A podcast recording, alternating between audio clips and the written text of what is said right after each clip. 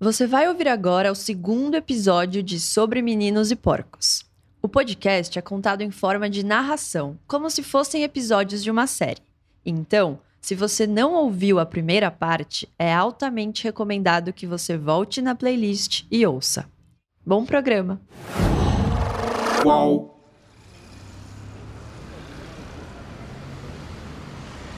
Os arredores do estádio Allianz Parque, em São Paulo, às vezes parecem um parque temático palmeirense. Para começar, o estádio fica na rua Palestra Itália, que é o nome que o clube tinha quando ele foi fundado em 1914. Nessa rua você também encontra estabelecimentos como a lanchonete Palestrinha ou o Bar São Marcos, que tem como logomarca um desenho do goleiro Marcos ajoelhado com as mãos para o céu. Esse quarteirão entre as ruas Venâncio Aires e Palestra Itália e as avenidas Sumaré e Pompeia é um pedaço único na cidade. Aqui se respira futebol, mesmo quando não tem futebol. Se você passear pelos bairros dos outros estádios de São Paulo, em um dia que não tem jogo, eles vão parecer bairros comuns. Mas aqui na Pompeia, mesmo quando o Palmeiras não joga, sempre tem bandeiras e camisas verdes balançando com o vento, presas em cordas entre os postes de iluminação. A região fica tomada por torcedores em dias de jogos do Palmeiras, ou pelo menos ficava, antes da pandemia.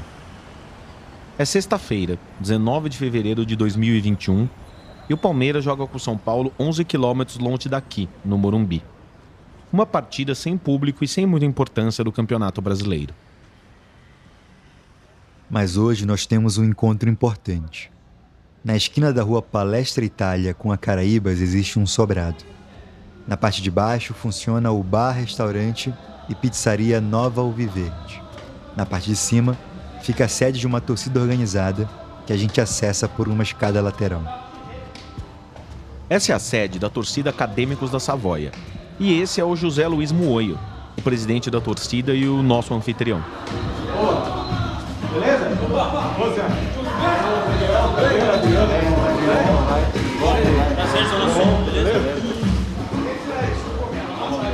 O Zé Luiz leva a gente até a sala principal da sede da torcida. O lugar lembra um bar, um balcão, algumas mesas e cadeiras espalhadas no salão principal e outras duas salas menores. A música está alta e o ventilador de parede está ligado no máximo. No começo é difícil entender o que ele está falando. Mas uma coisa nós entendemos de cara. Essa sala, esse momento, de alguma forma representa a celebração de uma amizade. Nas paredes estão penduradas duas bandeiras. São retratos feitos à mão que mostra um rapaz sorridente, com o rosto todo pintado de verde e vestido com a camisa da Mancha Verde, outra torcida organizada do Palmeiras. O nome dele é Cleófas Sóstenes Dantas da Silva, o Cléo. O Cléo era muito amigo do Zé, e as lembranças dessa amizade estão estendidas em uma mesa como se fossem troféus. Essas camisas aqui foi tudo, foi tudo dada pelo Cléo para mim. O Zé exibe as camisetas da Mancha Verde. São camisetas que o Zé vestiu quando ele era adolescente e certamente não caberiam no corpo dele hoje. As camisetas que ele ganhou do amigo são tudo que restou desse amigo. Eu tenho um sentimento, aqui eu não vendo nem por 10 mil. Eu vou te falar essa daqui quando, quando o Cléo me deu para usar. Quando o Brasil jogou a Copa do Mundo. Só ver agora, que ano de 80 o Brasil jogou a Copa do Mundo. Que deve, ter sido, deve ter sido na Copa de 86. Então essa aqui é de 80, que a gente saiu Aqui a sede era na Padre Antônio Tomás, onde hoje entra o visitante. Aí nós fomos para Paulista. Aí ele falou, vamos de mancha, pega a camisa. Aí pegou e me deu essa camisa pra gente ir a pé. Então foi, então essa aqui é de 86. Tá. E essa aqui é de 83. Relíquia, hein? Relíquia mesmo. E, e tinha, essa aqui é mais, mais nova? É, eu tinha muito mais aqui. A minha esposa, essa minha esposa deu uma loucura uma vez, quebrou, jogou, queimou tudo. Ah, queimou tudo, tudo, tudo. Por quê? Essas salvaram porque eu tinha elas em um quadro. Durante as horas seguintes, ao lado do estádio do Palmeiras, nós vamos incentivar o Zé a relembrar os melhores e os piores momentos da juventude dele. Quase todos passados aqui nessa região, nesse bairro de ruas pintadas de verde e branco. Então, só antes de começar, só para eu saber mais ou menos é, como a gente vai conduzir entrevista, saber que eu sou um pouco emotivo para isso. Ontem mesmo já estava Ontem me ligou, tava até chorando, é, chorando. Uma coisa do Cléo. Era calça branca, sapato branco. Ele que ele gente, vamos usar calça branca. Muita gente não queria usar. Então ele obrigava. Tem, vai, eu ia de calça branca. Se eu não fosse, cadê sua calça branca, caralho? caralho? Ele era muito vaidoso, viu? Mas ao mesmo tempo ele era muito doce, cara.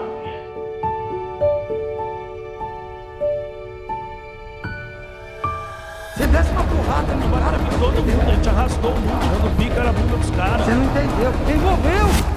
Eu sou o Adriano Wilson. Eu sou o Daniel Lisboa. Sobre Meninos e Porcos, episódio 2 e ninguém vai me segurar.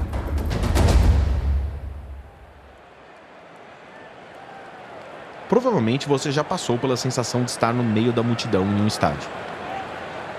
Por multidão, eu estou falando de 30, 40, 50 mil pessoas.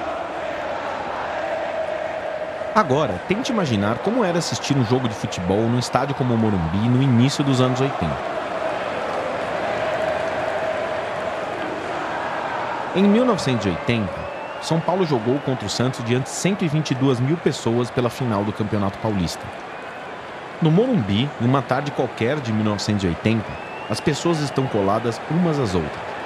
Dois, três, talvez quatro torcedores ocupam um espaço que deveria ser de um só. É impossível dar um passo para frente sem esbarrar em alguém. A paisagem também é diferente. Na entrada dos jogadores, você vê uma chuva de papel picado e rolos de papel higiênico voando da arquibancada. Fogos de artifício e fumaça colorida.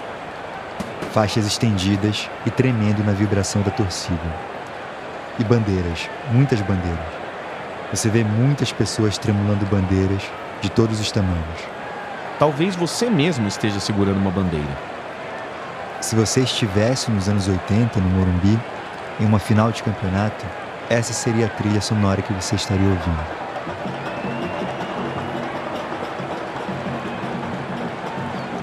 Você também ouviria isso.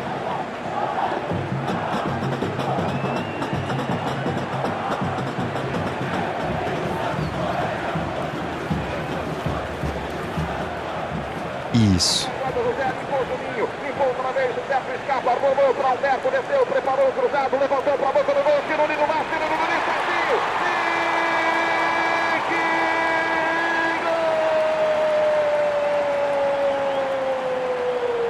Foi tudo tão rápido, foi muito apaixonante. Você vê 30, 20 mil pessoas vai gritando sem parar.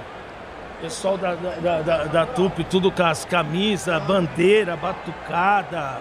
Quando chegava no intervalo do jogo, a gente ia lá correndo com medo dos caras da bateria, ficava batucando no meio, escondido dos caras, tá ligado? Eu me identifiquei com os Gaviões pela grandeza e ele passou a ser um, um carro-chefe da torcida do Corinthians, onde puxava os coros de Corinthians, né? abrilhantava o estádio com as bandeiras, faixas, né? e tudo era permitido naquele período. Né?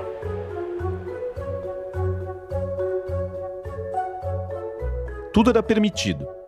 No episódio passado, a gente viu como as torcidas nos anos 80 conseguiam levar até animais vivos para dentro dos estádios. O porco do Palmeiras, o urubu do Flamengo, mas eles também levavam outras coisas. Durante os anos 80, enquanto os jogadores competiam dentro de campo, as torcidas competiam fora dele. As rádios e os jornais davam premiações especiais para quem fazia as melhores festas na arquibancada. E dessa competição nasceram muitos elementos que entraram na cultura torcedora do futebol brasileiro. E diferente das camisas com ombreira, do penteado tipo mullets e da hiperinflação, essas criações dos anos 80 permaneceram com a gente pelas décadas seguintes. Mas quem será que foi o primeiro torcedor que pensou e disse em voz alta: e se a gente enchesse o campo de fumaça antes do time entrar? E quem será que foi o primeiro a dizer: opa, boa ideia? Você lembra de um episódio que você percebeu, puta, esse dia que a gente fez, a gente mandou muito bem, foi incrível o que a gente fez, a gente nunca mais vai conseguir fazer uma coisa igual a essa. Você lembra de um dia não vou lembrar o dia, mas vou lembrar, vou, vou, te falar uma história que você é novo, mas viu já, viu, mas não sabe a origem talvez. A fumaça no estádio, fumaça colorida no estádio. Esse é o José Carlos Burt, que foi o presidente da torcida uniformizada do Palmeiras, a TUP, nos loucos anos 80. Nós já falamos com ele no episódio passado. Ele é o cara que entrou com um porco vivo no Morumbi e fez a torcida do Palmeiras adotar o porco como mascote. O que, que aconteceu? Um dos nossos diretores da torcida, ele foi para a Itália. Naquela época ele foi para a Itália. 84, 85, 86. Quando ele retornou da Itália, ele retornou com um tubo incandescente que soltava uma fumaça colorida. Ele tinha Milan Inter, tinha isso lá em Milão. Aí nós corremos atrás de achar um produtor de, de fogos de artifício. A indústria mais famosa da época não dava acesso para a gente, que ela ficava fora de São Paulo. Só que nós tínhamos vizinho aqui na Moca, um escritório de uma, de uma, de uma indústria de fogos. Uma pessoa, por acaso, era palmeirense também, o dono, o filho do dono. Explicamos o que, que era. Ele falou: ah, não, deixa aqui, eu vou levar para a fábrica, ver se tem condição. A fábrica em Santa Isabel. Ele foi lá e desenvolveu e trouxe o teste para a gente da fumaça verde. A torcida uniformizada do Palmeiras contratou uma fábrica para misturar uma série de elementos químicos e desenvolver uma fumaça verde. A ideia era turbinar a entrada do time em campo. O Burti contou que no começo eles acendiam o tubo no meio da arquibancada, no meio da torcida. Mas isso não deu certo porque a fumaça era muito tóxica. Aí nós conseguimos um acordo com a, batalhão de choque de colocar na pista do, do estádio. No Paquembu, no Parque Antártica, no Jardim Suspenso, na parte superior ali do gramado. Aquilo foi o show. E, e, e, concomitante com isso, papel higiênico branco. E era uma, uma, uma, festa que você. O adversário não ia conseguir fazer igual, porque só a Tupi tinha fumaça verde. Todas as torcidas de fora pediam a fumaça aqui. Depois de um tempo, o hábito de levar fumaça nas cores do time se tornou frequente pelas torcidas do país. Hoje, por razões de segurança, pirotecnia na arquibancada é proibida, o que obviamente não impede muitas torcidas de desafiarem a proibição e acenderem fogos e sinalizadores dentro do estádio.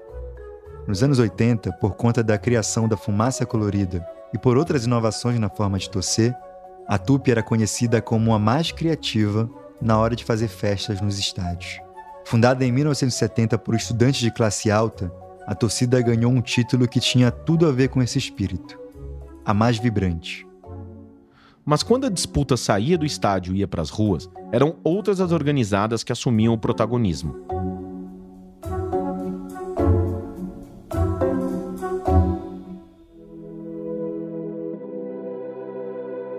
Os anos 80 foram o período da organização dos torcedores no Brasil.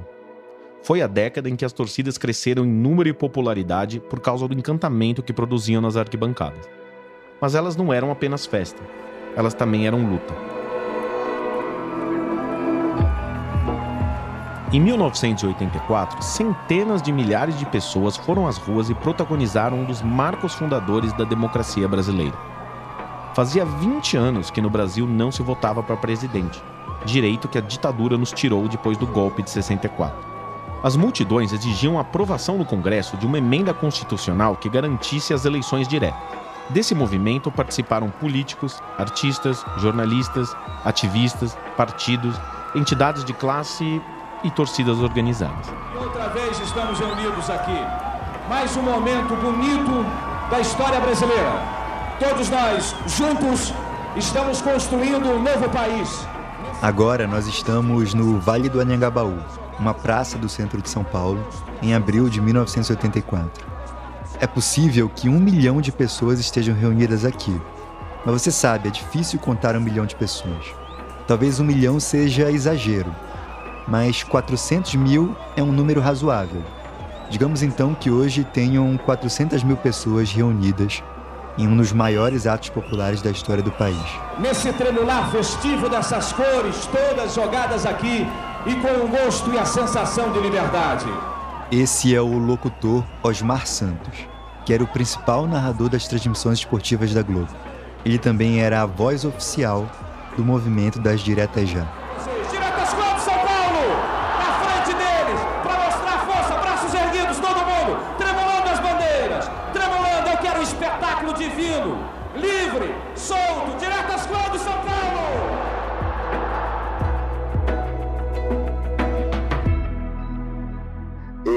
Bateria das diretas já era a bateria da torcida jovem dos Gaviões. É, foi uma coisa assim maravilhosa. Esse é o Cosmo Damião, que foi presidente da torcida jovem do Santos em diversos momentos nos anos 70, 80 e 90. Ele tem 65 anos e é uma dessas figuras lendárias do universo das torcidas. Ele conversou com a gente uma videochamada. Você lembra se naquela época, naquele, naquele dia, tinha outras torcidas organizadas também? Tinha Mancha, tinha Independente? Ou era mais, é, os, os torcedores mais politizados eram da Gaviões e da Jovem? É, nesse dia, nesse grande comício, havia os Leões da Fabulosa, a Tupi, a Mancha, a, a Independente, a Independente já existia. E as torcidas que existiam na época, todas compareceram. Mas o carro-chefe era a torcida jovem de Aviões. E o Osmar Santos, o nosso querido Osmar, ali na, na locução ali, foi uma coisa brilhante, uma coisa inesquecível para esse país. O movimento das diretas já não conseguiu fazer pressão suficiente para aprovar a emenda do deputado Dante de Oliveira em 84. E os brasileiros tiveram mais uma eleição indireta, via colégio eleitoral, que só seria abolido com a Constituição de 88. Do ponto de vista de um torcedor, foi como perder o jogo de ida em casa e só conseguir a virada no jogo de volta, quatro anos depois.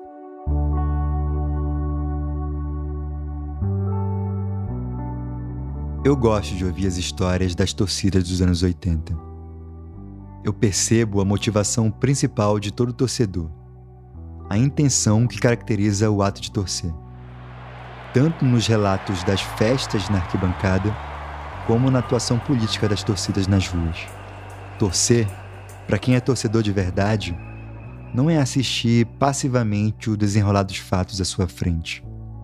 Pelo contrário, o torcedor é a pessoa que acredita que a sua atuação tem influência decisiva no sucesso ou no fracasso do seu time. A torcida do Palmeiras não mandou fazer um novo artefato pirotécnico de fumaça verde apenas porque achava isso bonito, mas porque eles achavam que isso ajudaria o Palmeiras a ganhar. A Gaviões do Corinthians e a torcida jovem do Santos não foram batucar no Vale do Anhangabaú apenas para animar o povo mas porque eles acreditavam que a força do batuque produziria eleições diretas. Torcer é, ou ao menos é nessas histórias, um ato de fé, mas também de ação. Ação da força transformadora da vontade popular. Ok, mas essa é uma visão idealizada do passado, concorda? Hum. Nós, aqui no presente, estamos longe de conhecer o passado de fato. O passado é um país estrangeiro, e o Brasil é um país em que até o passado é imprevisível. Você olha para ele e pode, se quiser, ver esse torcedor ideal, fiel, que joga junto e ajuda o time a ganhar. Mas se você olhar bem ou olhar por outro ângulo, vai encontrar outra coisa. A verdade é que as torcidas organizadas, hoje e naquela época, eram formadas por gente de todo tipo. Tem o cara que reunia mundos e fundos para fazer a melhor festa do futebol, e tem o cara que, bom, o cara que aparecia na imprensa acusado pela polícia de levar bombas para explodir dentro do Paquembu. Às vezes, esses dois caras eram amigos. Às vezes, esses dois caras eram o mesmo cara. E a gente vai conhecer esse cara depois do intervalo.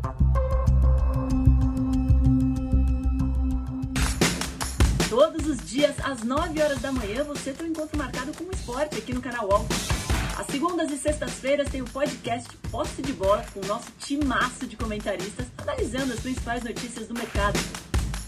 E aí, na terça, quarta e quinta, às nove da manhã, o encontro é comigo, Domitila Becker do All News Esporte, que traz as principais notícias do esporte no Brasil e no mundo. Prepare o seu cafezinho e eu te espero aqui no canal UOL.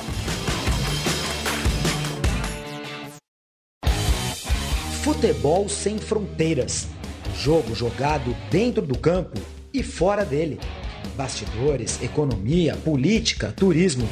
O podcast do UOL para quem gosta de futebol internacional e tudo o que vai além de um simples grito de gol. Futebol Sem Fronteiras, toda quinta, comigo, Júlio Gomes e Jamil Chad, no canal UOL. Ok, a gente disse que ia conhecer o cara acusado de ter um plano para explodir bombas no Pacaembu. Mas a gente exagerou um pouco. É, porque na verdade a gente já conhece ele. Corinthians e Palmeiras fizeram o clássico da rodada. E Zenon aproveitou um cochilo, o cochilo da zaga do Palmeiras para lançar Casa Grande. Big House foi lá. Leão não teve chance para ele. Confira, gol de Big House, o Casa Grande. Corinthians 1, um, Palmeiras 0, final. Revista Placar, 23 de agosto de 1985.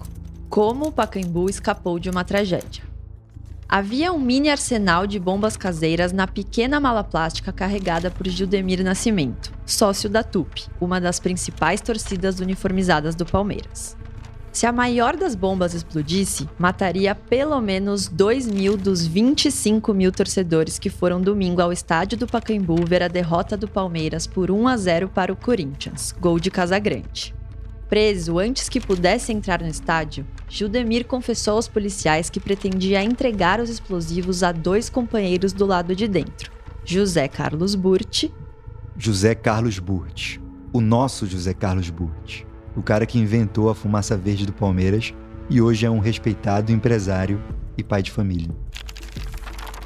José Carlos Burti e Osmar Melo, presidente e diretor da TUP, que negaram cumplicidade. Não somos loucos nem terroristas, garantiram, sem convencer Oswaldo Badaró, tenente da Polícia Federal e chefe de segurança do estádio. O tenente Tadeu Buono, comandante do policiamento domingo no estádio, vai além. Uma bomba mataria duas mil pessoas, mas o pânico na multidão causaria outras mortes.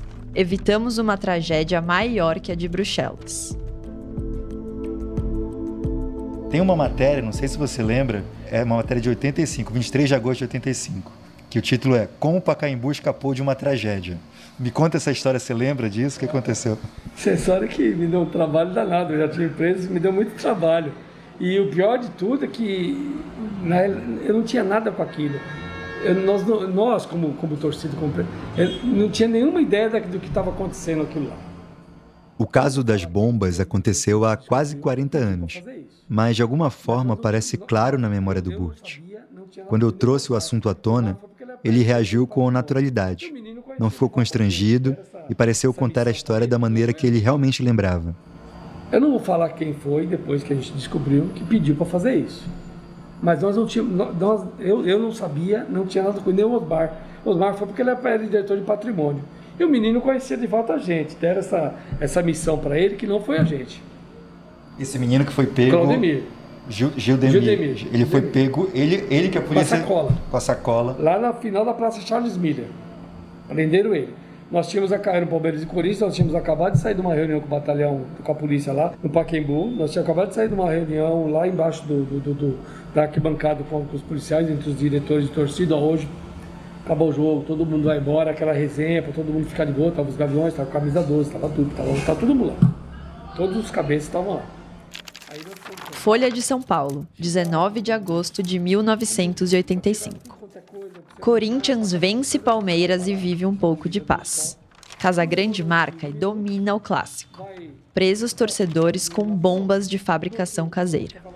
Aí nós fomos contados, xingados, fomos tirar tudo quanto é coisa que você imaginar, tá passando atrás dessa tropa lá, com a polícia dando escolta.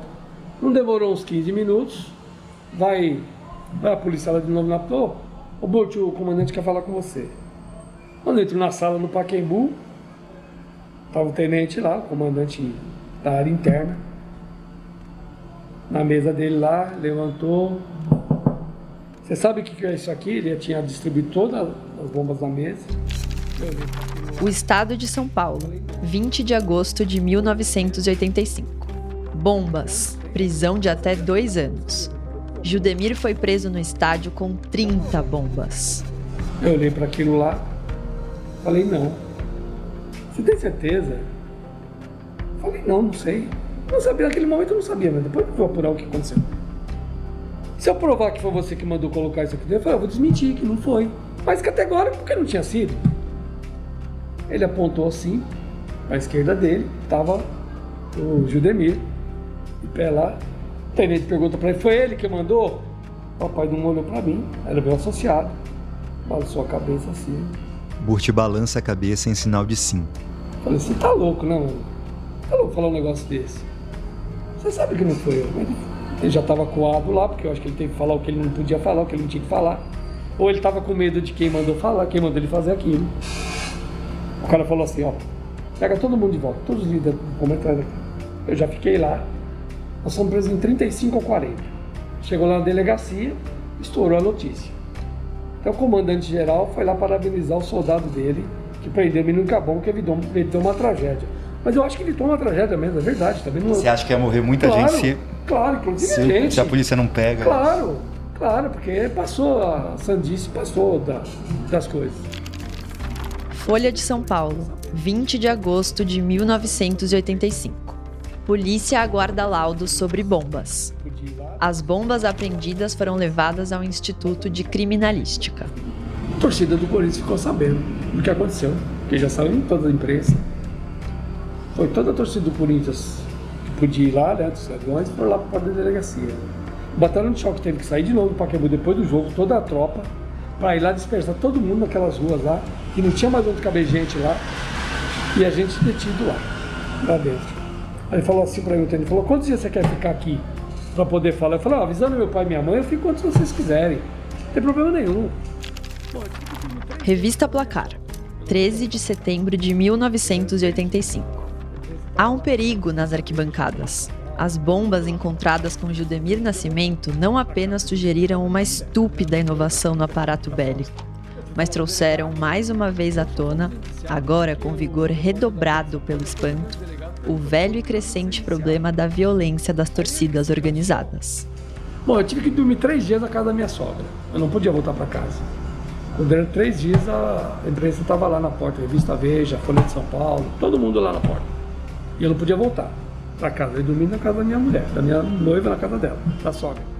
O episódio das bombas não estouradas no Paquembu causou um rebuliço na imprensa paulista no meio dos anos 80. O caso ganhou repercussão não apenas pelo potencial explosivo dos artefatos, mas também porque estava fresca na memória a tragédia de Bruxelas durante a final da Taça dos Campeões Europeus, o embrião da atual Liga dos Campeões. Em maio de 85, 39 torcedores morreram e outros 600 ficaram feridos depois que hooligans ingleses do Liverpool e hooligans italianos da Juventus entraram em confronto no estádio de Heysel, na Bélgica, antes dos times entrarem em campo. Em São Paulo, a imprensa acompanhou de perto o caso dos torcedores das bombas no Pacaembu. Por todos os lados que você olhasse, aquela era uma história, bem, bombástica. Eu fui falar com o delegado e nós só fomos indiciados porque o repórter da Folha de São Paulo ia todo dia no delegado perguntando quando que nós íamos ser indiciados. Aí ele que se cansou, um dia lá, depois de uns 10 dias, ele ligou a gente na delegacia, mostrou lá o carro, falou, ó, aquele carro lá, a serviço da Folha de São Paulo. Tava lá, ele falou, enquanto eu, ele não bater a foto do indiciamento de vocês, ele não me deixa tranquilo. Apesar da cobrança da imprensa e da opinião pública, o caso das bombas esfriou. Burt e outros torcedores envolvidos foram indiciados pela polícia, mas a denúncia não seguiu. De acordo com Burt, não havia provas de seu envolvimento na confecção das bombas. O caso teria sido enterrado de vez quando a principal prova acabou desaparecendo misteriosamente. Eu disse teria sido, assim na condicional, porque apesar de termos tentado, não conseguimos ter acesso ao inquérito de 85 que poderia confirmar a precisão do relato de Burt. E no decorrer do processo, nós ficamos como testemunha, só ele foi pro fórum, que na verdade acabou acabou sendo inocentado também, porque outra coincidência. As provas sumiram. As bombas sumiram. As bombas sumiram. Mas me conta uma história que as bombas estouraram no, na, no, na, na, delegacia lá. Pegou fogo num lixo lá que estava no armário do lado das bombas. E elas estouraram por um buraco na parede. Só que a polícia não falou isso. A gente descobriu que isso aconteceu também. E as bombas estavam lá dentro, como, como prova, numa sala lá. E parece que elas estouraram algumas lá e fez um buraco na parede lá e, e não tinha essas provas aí.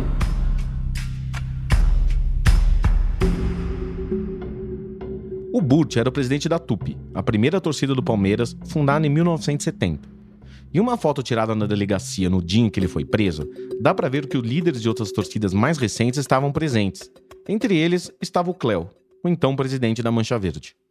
Mas quando não estavam envolvidas em investigações policiais, as organizadas dos anos 80 podiam ser vistas em ambientes mais lúdicos. Em um prédio de 14 andares no meio da Avenida Paulista, a Fundação Casper Libero mantém uma faculdade e os estúdios da Rádio e TV Gazeta. Em um desses estúdios, durante dois meses de 1988, no início de um dos invernos mais frios da história de São Paulo, foi gravado um programa curioso. Mas eu tô com o Cléo aqui, que vai participar conosco. Tudo bem, Cléo? Tudo bem. Como é que é a Mancha Verde? Tudo em cima? Tudo em cima, como todos sabem. Hoje a Mancha Verde é formada por 5.500 componentes. Fomos fundados no dia 11 de 11 de 1983. No intuito só de uma coisa, restabelecer o respeito à torcida do Palmeiras. Se você não reconheceu, quem conversa com o Cléo é o jornalista Luiz Roberto Demúcio. que hoje é um dos principais narradores da TV Globo. Em abril de 88, Luiz Roberto tinha 26 anos e era apresentador da TV Gazeta. Vocês estiveram em Novo Horizonte ontem não? Tivemos. 2 a 1 um não deu, né, rapaz? O Palmeiras tinha perdido para o Novo Horizontino pelo Campeonato Paulista. Depois desse diálogo para quebrar o gelo, o apresentador perguntou se Cléo estava preparado para jogar. O show de bola era uma disputa entre organizadas que a Gazeta levava ao ar nas noites de domingo. Oito torcidas participaram de duelos mata-mata cada semana. Além de Luiz Roberto, apresentavam o programa os jornalistas Patrícia Leite e Roberto Avalone, um ícone da crônica esportiva paulista. No estúdio da TV, se enfrentaram em um jogo de perguntas e respostas representantes de várias torcidas, entre elas a Mancha Verde do Palmeiras. Cléo liderou a mancha no confronto com a Dragões da Real do São Paulo. Fundamental esse momento do show de bola.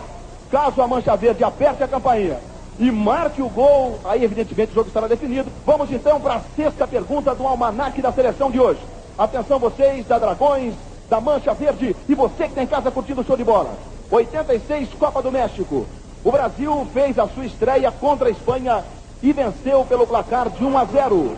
Eu quero saber quem marcou o único gol brasileiro nessa partida. Esperar o valendo. Valendo! Mancha verde para a resposta. Atenção para a resposta. A mancha pode definir o jogo, hein? Cléo! Sócrates. Sócrates, ele respondeu. Gol da Mancha Verde!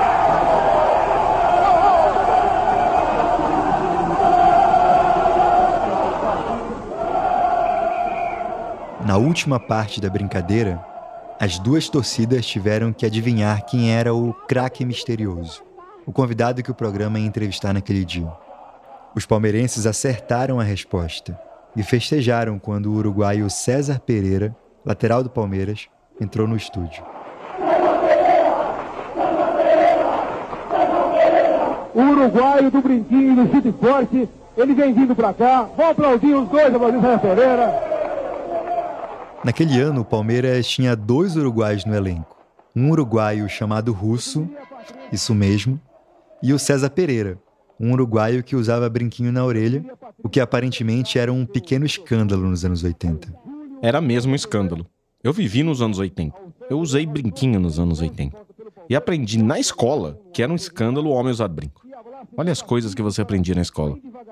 O clima festivo no estúdio da TV Gazeta foi interrompido bruscamente no final do programa, quando o Avalone abriu o microfone para o Cléo dar o seu recado final. Em 88, como em toda a década de 80, o Palmeiras vivia um péssimo momento dentro do campo. A Mancha Verde, lógico, não perderia a chance de protestar contra a diretoria. A bronca da Mancha Verde, segundo o Cléo. A nossa bronca ah, ela vai ficar meio estranha. Muitos não vão entender, mas aqueles que vão entender, pode até não gostar, como também pode gostar. E esse protesto veio na forma de um minuto de silêncio. Nós vamos pedir esse minuto é para a diretoria do Palmeiras, que não pode saber por que esse minuto de silêncio. Para aqueles que não tinham entendido, Cléo decidiu deixar o protesto da Mancha ainda mais explícito algumas semanas depois. A torcida foi novamente convidada ao programa. Naquele dia, os manchistas apareceram com uma fita preta no braço, em sinal de luto. Vamos então para a bronca da Mancha Verde hoje. É o Cléo mesmo que vai fazer a bronca? Bronca da Mancha Verde. Vamos lá, Cléo. A bronca da Mancha Verde é sobre a incompetência de dirigentes, diretores que tentam se aparecer, sabe? Usando uma torcida que de repente tenta apoiar o time, tenta incentivar o time e, no entanto, é feito só promessas e nenhuma delas hoje foi concretizada, sabe? Vamos fazer um manifesto estamos de luto. Se o Palmeiras não contratar, continuaremos de luto. E agora não vamos ficar parados. Vamos começar a agir, fazer nos manifestar perante as outras torcidas também organizadas. Vamos começar a agir a partir de agora. Seu Nelson Duque e Raiola, se prepare que agora vamos cobrar coisas que ele prometeu pra gente. Uma bronca válida para um time que sofre há 12 anos. É muito tempo. Não é fixo. Existem centenas de torcidas organizadas no Brasil. E elas têm semelhanças e diferenças entre si. Elas são muito diversas mas todas as organizadas que eu conheço se orgulham de duas coisas: da festa que podem fazer quando o time delas joga e do terror que elas podem causar quando o time delas perde. Esse terror, essa pressão contra dirigentes e jogadores, as organizadas chamam genericamente de cobrança. Naquele inverno de 88, o presidente da Mancha anunciava na televisão que a torcida ia cobrar as promessas de reforços que o presidente do Palmeiras, um cartola chamado Nelson Duque, tinha prometido. As filmagens do game show na TV Gazeta são um raro registro em vídeo do Cleo Sóstenes, fundador da Mancha, um homem que tem histórias que continuam sendo repetidas até hoje. Esses registros são mesmo raros, mas não são únicos. Existe outro vídeo que mostra Cleo no seu habitat natural, as arquibancadas do estádio do Parque Antártica, o estádio em que o Palmeiras viveu a maior parte da sua vida.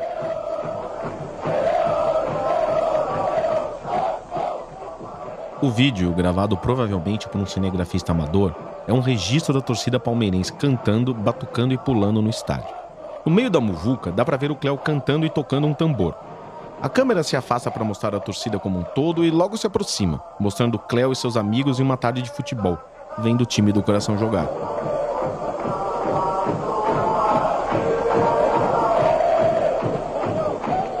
Em campo, o Palmeiras perde em casa para Inter de Limeira. E mesmo assim, Cléo e a Mancha estão cantando.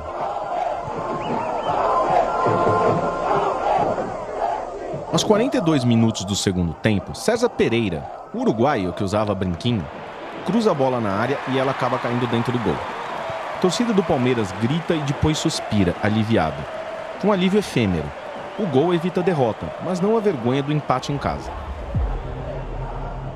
Durante o jogo todo, Cléo e a Mancha cantaram. Cantaram sem parar, empurrando o Palmeiras. Logo depois do jogo, a torcida vai continuar seus protestos porque essa é uma torcida que canta mas também cobra.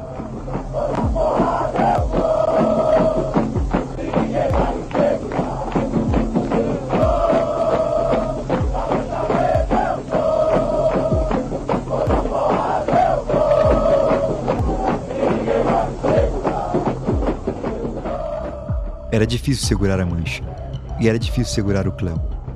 O time do Palmeiras definhava dentro de campo, acumulando derrotas e frustrações, e o torcedor comum era obrigado a ver os rivais sendo campeões e engolir calado todas as provocações. A Mancha não. A Mancha não nasceu para ser comum. A Mancha ganhava prestígio entre os torcedores mais aguerridos, principalmente os mais jovens. Fundada em 83, em poucos anos ela conquistou o respeito que almejava por fazer três coisas: festejar, cobrar e peitar as torcidas rivais na rua. Todo mundo queria fazer parte daquele grupo de moleques que tocava festa na arquibancada e partia para cima dos inimigos, sem medo.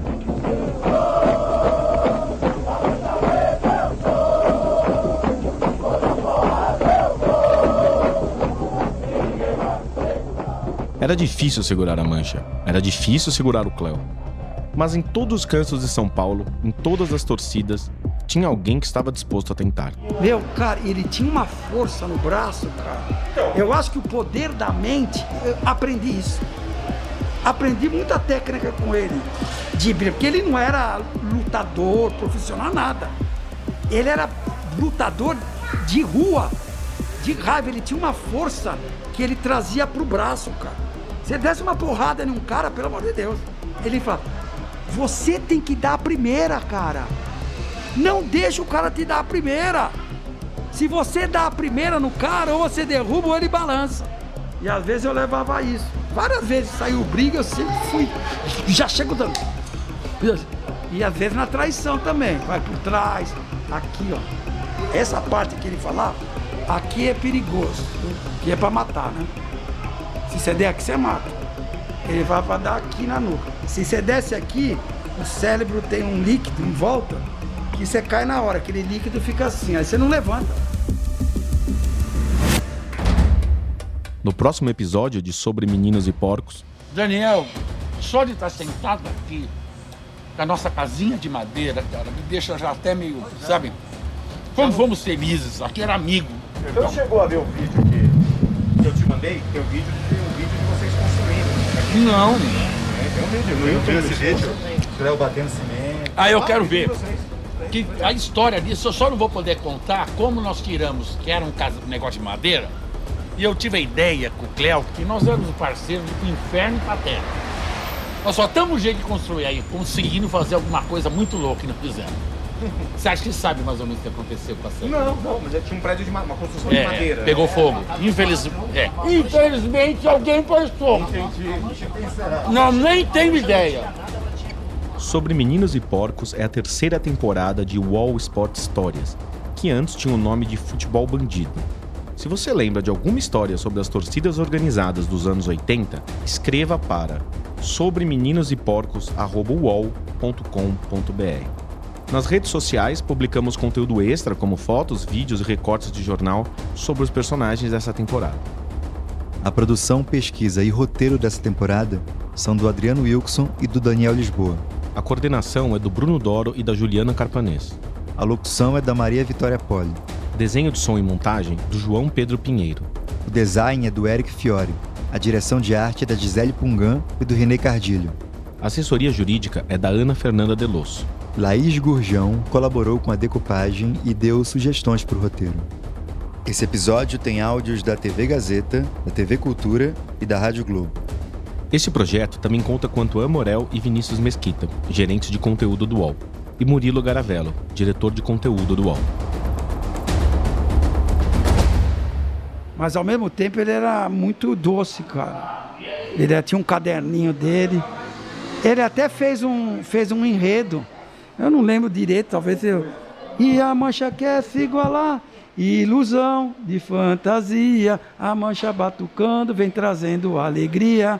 Ilusão de fantasia. A mancha batucando vem trazendo alegria. É meu pe- peito. Sinto alegria de viver quando eu começo a bater o meu surdão. Tanto é que quando ele foi enterrado, todo mundo cantou essa música. O enterro dele, o caixão descendo no túmulo, foi nessa música. Qual?